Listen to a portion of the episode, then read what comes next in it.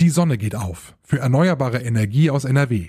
Denn schon in wenigen Wochen wird aus dem Tagebau Inden nicht mehr nur Braunkohle geliefert, sondern auch Solarstrom. Und weil das wichtig für die Energieversorgung der Zukunft ist, plant die RWE bereits ein weiteres innovatives Solarprojekt im Revier, nämlich im Tagebau Hambach. Hier wird eine Photovoltaikanlage mit Batteriespeicher geplant und demnächst umgesetzt. Alles für grünen Strom aus NRW. Und das ist gut fürs Klima und auch gut für uns. RWE. Von hier für hier in der konstituierenden Sitzung selbst, also als die angefangen hat, war es am Anfang auch noch ganz humorig und recht locker moderiert, aber dann gab es auch wirklich ganz ernste und ganz selbstkritische Töne in den Reden, die wirklich äh, zum Kern der Sache vorgestoßen sind, dass es jetzt um sehr viel geht. Rund zweieinhalb Wochen nach der Wahl fand gestern die erste Sitzung des neuen NRW-Landtags statt. Insgesamt 195 Abgeordnete sind nun im Amt und für einige war es der erste Tag im Parlament. Über die Einzelheiten Neuigkeiten sprechen wir gleich im Podcast. Bonn Aufwacher. News aus Bonn und der Region, NRW und dem Rest der Welt. Mit Julia Marchese, schön, dass ihr dabei seid. Wir sprechen heute außerdem noch über den Tankrabatt. Wie lief eigentlich der erste Tag gestern und war das Tanken tatsächlich günstiger? Das klären wir gleich. Zuerst starten wir jetzt aber mit den aktuellen Meldungen aus Bonn und der Region. An der Gesamtschule Bonns Fünfte in Bonn hat es am Mittwoch einen Amok-Alarm gegeben. Die Polizei war mit einem Großaufgebot vor Ort. Der Alarm sei durch eine automatisierte Lautsprecherdurchsage in der Schule im Ortsteil Kessenich erfolgt, sagt ein Polizeisprecher. Es gab dort aber keine Hinweise auf verdächtige Personen oder Vorgänge.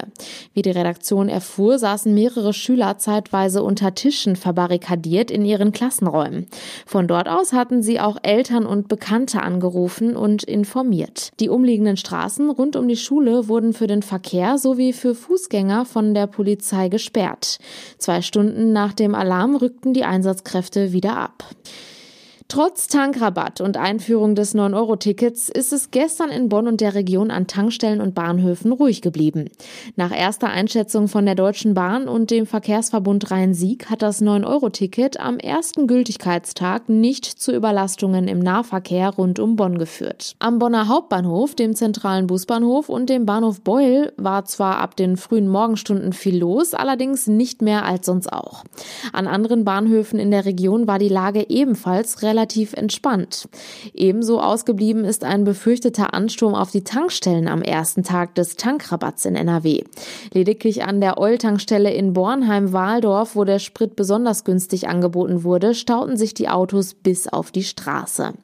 Der Preis für den Liter Super fiel von 2,20 Euro auf 1,86 Euro, für Diesel von 2,05 Euro auf 1,90 Euro. Gleichzeitig zeigten sich bei den Spritpreisen an den Tankstellen in Bonn und der Region sehr große Preisunterschiede. Das zeigte eine Stichprobe des ADACs im Großraum Köln. Bei den Spritpreisen gibt es teilweise Unterschiede von 20 bis 40 Cent je Liter und das auch an Tankstellen, die sehr nah beieinander liegen, sagte der Sprecher des ADAC Nordrhein Thomas Müther. Als Beispiel nannte er Preise für den Kraftstoff Super E10, der gegen 6,45 Euro beim günstigsten Anbieter in Köln 1,77 Euro je Liter gekostet habe. Bei Diesel seien es 1,81 Euro je Liter gewesen. Gleichzeitig seien an anderen Tankstellen zu dem Zeitpunkt nach wie vor Spritpreise über der Marke von 2 Euro zu beobachten gewesen. Die Bonner Polizei hat zwei Serieneinbrecher festgenommen. Die beiden 25 und 28 Jahre alten Männer sollen zwischen 2017 und 2020 in mindestens 20 Wohnungen in Bonn, im Rhein-Sieg-Kreis und im Rhein-Erft-Kreis eingebrochen sein. Wie die Polizei mitteilte, sind die Männer, die ohne festen Wohnsitz sind, bereits am vergangenen Mittwoch in Bonn festgenommen worden. Auf die Spur gekommen waren die Ermittler den beiden aufgrund von Spuren an den Tatorten. Dort hatte die Polizei DNA-Spuren sichergestellt, die in einer Datenbank des Landeskriminalamtes gespeichert wurden. Die Spuren waren jedoch zunächst unbekannt, erklärte ein Polizeisprecher. Während weiterer Ermittlungen konnten diese Spuren jedoch den beiden Männern zugeordnet werden. In vier der mindestens 20 Fälle sollen die beiden Tatverdächtigen gemeinsam gehandelt haben, teilte die Polizei mit. Möglicherweise haben sie noch weitere Einbrüche begangen. Die beiden Verdächtigen, die nun in einer Justizvollzugsanstalt sitzen, haben sich bislang nicht zu den Vorwürfen geäußert. Die Ermittlungen zu möglichen weiteren Fällen sowie zur Beute dauern an. Kommen wir nun zu unserem heutigen Top-Thema. Es geht endlich los im neu gewählten NRW-Landtag. Rund zweieinhalb Wochen nach der Wahl fand gestern die erste konstituierende Sitzung statt.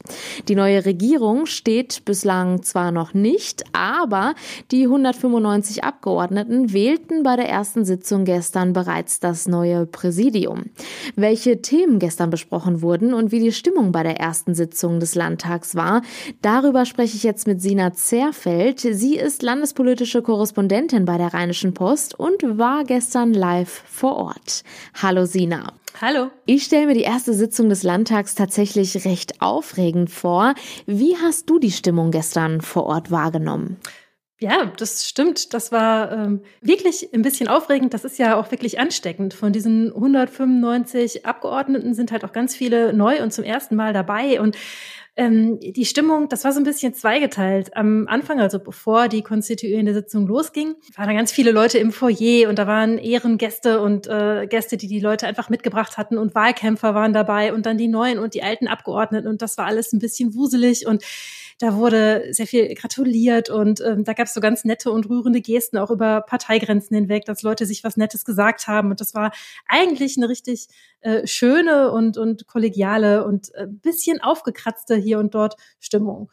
Ähm, dazwischen saß mal ein CDU-Abgeordneter, der so ganz vor sich hin siniert hat, weil er jetzt in der zweiten Legislaturperiode dabei ist und sich daran zurückerinnert hat, wie er in der ersten Legislaturperiode seinen Job aufgeben musste oder halt ein ganz neues Leben anfing. Und jetzt kennt er das alles schon und sieht die Neuen da um sich rumspringen. Und dann gab es da einen neu gewählten SPD-Abgeordneten, der sagte, ihm ist ganz feierlich zumute. Also eigentlich war das schön. Und in der konstituierenden Sitzung selbst, also als die angefangen hat, war es am Anfang auch noch ganz humorig und recht locker moderiert aber dann gab es auch wirklich ganz ernste und ganz selbstkritische Töne in den Reden, die wirklich äh, zum Kern der Sache vorgestoßen sind, dass es jetzt um sehr viel geht in den nächsten Jahren. Hm. Eröffnet wurde die konstituierende Sitzung gestern ja von Innenminister Herbert Reul. Wie geht er denn in den neuen NRW-Landtag und was waren die Hauptthemen gestern? Genau, äh, Innenminister Herbert Reul von der CDU hat die Sitzung eröffnet ähm, als Alterspräsident, einfach weil er das älteste Landtagsmitglied ist. Das äh, ist eine Tradition. Und der hat sehr ernste Töne angeschlagen. Er hat an die große Verantwortung erinnert, die die Politik jetzt in diesen Zeiten von einer ganz besonderen Unsicherheit hat und sagt, das macht ihm Sorge, dass Menschen sich vom politischen Betrieb ähm, abwenden. Er spielt damit auch auf die sehr niedrige Wahlbeteiligung bei der Landtagswahl an. Die lag ja bei knapp über 55 Prozent. Und ähm, sagt, wir dürfen nicht zulassen, dass Hass in die Gesellschaft sickert. Und er hat auch sehr selbstkritische Töne angeschlagen und hat gesagt, ähm, hat bestimmte ja politische Taktiken gegeißelt. Also sagte, das ist, äh, hat es als nicht in Ordnung markiert, wenn man quasi ähm, überzogen auf den politischen Gegner reagiert oder ähm, ihn mit Absicht falsch versteht. Sagte, das kommt bei den Menschen einfach nicht mehr an. Äh, wir müssen Kompromisse finden und darum muss es jetzt gehen. Und ganz ähnliche Töne hat dann der Landtagspräsident André Cooper, der ist gestern wiedergewählt worden, die hat er dann angeschlagen. Also er hat dann, nachdem er wiedergewählt worden ist, hat er die Sitzungsleitung übernommen und in seiner Antrittsrede ebenfalls gesagt, es geht jetzt darum, die großen Probleme der Zeit zu lösen. Das muss dieses Parlament jetzt tun. Und dieses Parlament muss den Vertrauensverlust, den Menschen in Politik offensichtlich zeigen, dem muss es entgegenwirken. Und ähm, er sagt, dass er darauf achten wird, was auch sein Job ist als Landtagspräsident, dass da wirklich alles mit in den Sitzungen fair und äh, mit Ordnung zugeht. Aber er hat auch klar gemacht, dass er das vorhat zu tun und dass in der vergangenen Legislaturperiode es so viele Ordnungsrufe gab wie äh, nie zuvor. Also Ordnungsrufe, das bedeutet, da haben sich Leute im Parlament daneben benommen, ähm, haben einen Ton angeschlagen, der einfach nicht in Ordnung ist und dann gibt es so Ordnungsrufe. Und er sagt, das ist was, da müssen wir gegen angehen. Es ist zwar die erste Sitzung des Landtags, dennoch merkt man auch mit Blick auf den Klimawandel, dem Ukraine-Krieg, Corona und der Inflation, es gibt viel zu tun. Wie geht es jetzt weiter? Naja, also das Wichtigste ist, dass eine Regierung gebildet wird, damit es so richtig weitergehen kann. Also die CDU und Grüne sind ja in Koalitionsverhandlungen jetzt. Und wenn es da zu einer Regierungsbildung kommt, dann geht es darum, äh, welche Ministerien wird es geben, welche Ministerinnen und Minister werden eingesetzt. Äh, was natürlich als nächstes auch passieren muss, ist, dass Ausschüsse besetzt werden, also dass äh, klar ist, in welchem Ausschuss sitzt, sitzen welche Mitglieder des Parlaments und arbeiten damit. Ja, das ähm, braucht es, damit äh, unser Landtag jetzt so richtig an die Arbeit gehen kann. Du hast es gerade schon angesprochen, CDU und die Grünen führen derzeit Koalitionsgespräche. Wie läuft es denn da aktuell? Ja, die haben ja gerade erst angefangen, das lässt sich jetzt noch nicht sagen, aber wir dürfen schon erwarten, dass die ähm, einigermaßen schnell an die Arbeit gehen wollen und sich wirklich darum bemühen, auch zusammen eine Koalition zu bilden. Das kann man schon daran sehen, die Sondierungsgespräche, die waren ja so schnell vorbei, da konnte man ja kaum Sondierung sagen. Da hatten die das schon abgeschlossen und gesagt, so, jetzt geht's in Koalitionsgespräche. Also, und es gab schon ein, ein Papier, welche Schwerpunkte man setzen will. Also, das heißt, man ist offenbar sehr motiviert, schnell zu Porto zu kommen. Und das ist auch vorher so angekündigt worden. Gerade im Hinblick auf die großen Aufgaben der Zeit haben die Parteien gesagt, wir müssen uns jetzt beeilen, wir können uns keine Zeit lassen und nicht ewig rumtaktieren. Hier muss es jetzt an die Arbeit gehen. Zum Schluss würde ich dich gerne noch mal fragen, was du persönlich vom neuen Landtag erwartest. Ich erwarte und habe den Anspruch, dass ähm, die Politikerinnen und Politiker ihren Worten Taten folgen lassen und damit wirklich ernst machen, dass sie die Politikverdrossenheit, die es offenbar gibt, sagen wir mal, das ist so ein abgegriffenes Wort Politikverdrossenheit, aber es scheint so zu sein, sein, dass viele Menschen äh, sich von der Politik abgehängt fühlen und die Politikerinnen und Politiker aller Parteien sagen, da müssen wir was gegen machen. Und das erwarte ich jetzt auch tatsächlich. Äh, es ist ein ganz ähm, alarmierender Trend, wie ich finde, dass so wenige Menschen zur Wahl gegangen sind. Und es ist auch kein gutes Zeichen, wenn sich Menschen so gar nicht dafür interessieren, was der Politikbetrieb tut, weil sie das Gefühl haben, die machen ohnehin, was sie wollen oder das hat mit ihrem Leben nichts zu tun. Tatsächlich erwarte ich, dass äh, die äh, gewählten Abgeordneten jetzt versuchen, so miteinander umzugehen, dass diese Politikverdrossenheit, um diesen abgegriffenen Ausdruck nochmal äh, zu verwenden, möglichst wenig Boden findet und dass sie da möglichst gegen angehen. Also fair miteinander umgehen und äh, nachvollziehbare Entscheidungen treffen und transparent kommunizieren. Sina Zerfeld, vielen herzlichen Dank für den Überblick aus dem NRW-Landtag. Sehr gerne. Mit Spannung ist er erwartet worden, der Tankrabatt. Spritpreise deutlich über zwei Euro soll es bei uns erst einmal nicht mehr geben. Das will die Bundesregierung. Im Vorfeld ist viel spekuliert worden, ob denn tatsächlich direkt am 1. Juni die niedrigen Preise bei uns Autofahrern ankommen oder ob der Tankrabatt vielleicht sofort verpufft. Michael Höhing aus dem Aufwacherteam hat gestern getankt. Und war es günstiger? Ja, Gott sei Dank. Ich hätte Dienstag eigentlich schon tanken müssen und da lag der Preis bei 2,17 Euro pro Liter E10. Und ich habe dann gedacht, komm, warte mal bis morgen, vielleicht wird's ja tatsächlich ein bisschen günstiger. Und ich habe gestern Mittag dann für 1,90 Euro getankt. Ich war an einer Markentankstelle, bei einer freien Tankstelle, die es auch bei mir hier in der Gegend gibt, ein bisschen weiter weg. Da wäre ich dann sogar bei 1,81 Euro gelandet, also nochmal 9 Cent günstiger. Also tatsächlich 36 Cent Unterschied dann unterm Strich gegenüber dem Dienstag. Die hätte ich mir einstreichen können. Sind die Preise denn gestern überall wirklich in dem Bereich runtergegangen? Nein, das kann man pauschal so nicht sagen. Was wir gestern Morgen gesehen haben, einige Tankstellen sind mit einem deutlich günstigeren Preis in den Tag gestartet und dann hat sich das so nach und nach weiter verbreitet. Das ist, wenn die Tankstellenbetreiber die Preise natürlich auch selbst beobachten, um sie herum sind alle viel günstiger, dann zieht man in der Regel dann auch nach. Auch der ADAC sagt, es empfiehlt sich tatsächlich immer noch die Preise zu vergleichen, am besten mit den bekannten Internetseiten oder den Spritspar-Apps. Die Preisunterschiede waren gestern in Nordrhein-Westfalen wirklich noch sehr hoch und da lag manchmal 40 Cent pro Liter schon durchaus dazwischen. Und den befürchteten Engpass beim Sprit hat es auch nicht gegeben. Nein, zumindest haben wir nicht von leeren Tanks gehört. Man muss aber tatsächlich noch einmal die Situation erklären. Viele Tankstellen, die haben zuvor noch mal eingekauft, um eben nicht ganz so leer zu laufen. Der Sprit ist aber noch zu den alten, noch teureren Konditionen eingekauft worden, weil dieser Tankrabatt, der wird quasi ab Raffinerie gewährt und ähm, den gibt's ja erst seit heute. Dass die Preise jetzt dann doch sehr schnell, zumindest in Teilen, an uns Verbraucher weitergereicht worden sind, das hat, glaube ich, wirklich was mit dem Markt zu tun. Einer legt vor, der Rest zieht nach, weil gar nichts zu verkaufen ist natürlich auch nicht gut. Und man muss einfach sagen, die Aufmerksamkeit gestern, die war enorm hoch.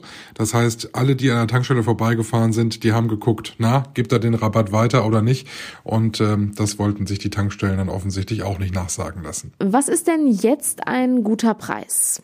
Ja, das haben wir den ADAC mal ausrechnen lassen. Da messen wir die Tagesdurchschnittswerte von Dienstag und dann ziehen wir den Tankrabatt ab. Das heißt in Zahlen ein Liter E10 etwa 1,80 Euro. Meine Tankstelle in der Nähe, die hätte das ja dann auch erreicht. Alle Tankstellen allerdings noch nicht. Und bei Diesel würde der Preis 1,87 Euro bis 1,88 Euro liegen.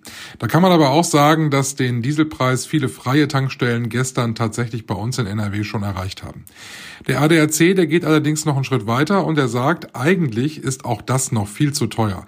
Selbst wenn der Tankrabatt komplett weitergegeben wird, dann sind da noch 20 Cent pro Liter drin. Die Luft wäre also durchaus vorhanden. Die Mineralölkonzerne wollen da aber nicht mitgehen. Waren denn dann gestern auch viele tanken? Naja, da gehen die Meinungen auseinander. Ich habe mal selbst ein bisschen drauf geachtet. Ich habe jetzt keine langen Schlangen gesehen. Der Bundesverband Freier Tankstellen, der sieht das ein bisschen anders. Der sagt auch, an einigen Orten, da sei sogar der Diesel ausverkauft gewesen. Andere Verbände sagen, es war alles entspannt. Außerdem noch ein Tipp vom ADAC, am besten nach wie vor abends zwischen 18 und 19 Uhr und zwischen 20 und 22 Uhr tanken. Da ist der Preis tatsächlich immer noch am günstigsten. Und wer kann, der wartet noch mal ein paar Tage und spart dann vielleicht noch mal ein paar Cent mehr, obwohl ja jetzt auch das Pfingstwochenende ansteht. Aber das wird sich in den nächsten Tagen noch weiter einpendeln. Wo wir gerade bei den Bilanzen des Tages sind, gestern war ja auch der erste 9-Euro-Ticket-Tag. War es so chaotisch, wie man befürchtet hat? Ja, zum Glück nicht. Die Züge waren nicht viel voller als sonst auch und auch an den Bahnhöfen war es jetzt so wie eigentlich immer. Also dieses Bild, was vielleicht einige vor Augen hatten, überfüllte Züge, all, alle wollen plötzlich Bahn fahren, das gab's nicht. Jetzt an Pfingsten muss man sich das mal ein bisschen genauer anschauen. Da kann ich mir schon vorstellen, dass der eine oder andere doch mit dem Zug in den Kurzurlaub fährt oder einen Ausflug mit der Bahn macht. Da kann es schon durchaus ein bisschen voller werden. Jetzt fürs Pendeln am ersten Tag, da können wir aber auf jeden Fall mal ganz entspannt sein. Michael, vielen Dank Dank für die Infos und die erste Bilanz zum Tankrabatt und dem 9-Euro-Ticket. Ja, sehr gerne. Und das sind unsere Kurznachrichten. Die Ministerpräsidenten der Bundesländer beraten heute in Berlin über die Lage in der Ukraine und die Energieversorgung Deutschlands. Zuerst bleiben die Regierungschefinnen und Regierungschefs unter sich. Am Nachmittag kommen sie dann mit Bundeskanzler Olaf Scholz zusammen. Autofahrer im Rheinland müssen an drei Wochenenden im Juni und Juli im Süden Kölns mit Umleitungen und längeren Fahrzeiten rechnen. Auf der Autobahn 4 in Richtung Aachen kommt es zwischen dem Autobahndreieck Köln-Heumar und Köln-Poll zu Vollsperrungen. Die Fahrbahn muss auf rund drei Kilometern kurzfristig aus Sicherheitsgründen erneuert werden, wie die zuständige Autobahn GmbH des Bundes gestern mitteilte. Um die Belastung gering zu halten, werden die Arbeiten aber auf drei Zeiträume verteilt. Bei den Streiks der Beschäftigten an sechs Universitätskliniken in NRW zeichnet sich wegen verhärteter Fronten auch nach vier Wochen noch kein Ende ab.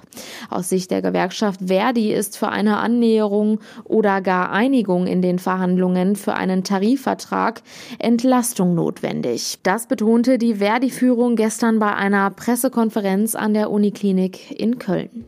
Zum Schluss noch der kurze Blick aufs Wetter. Der Tag startet trocken, aber teils wolkig. Die Höchstwerte liegen zwischen 19 und 23 Grad. In der Nacht kühlt es sich dann wieder etwas ab. In der Eifel sind dann auch erste Schauer möglich. Die Tiefstwerte liegen dann zwischen 11 und 8 Grad. Und das war der Aufwacher vom 2. Juni. Habt einen schönen Tag. Ciao. Bonn Aufwacher. News aus Bonn und der Region, NRW und dem Rest der Welt.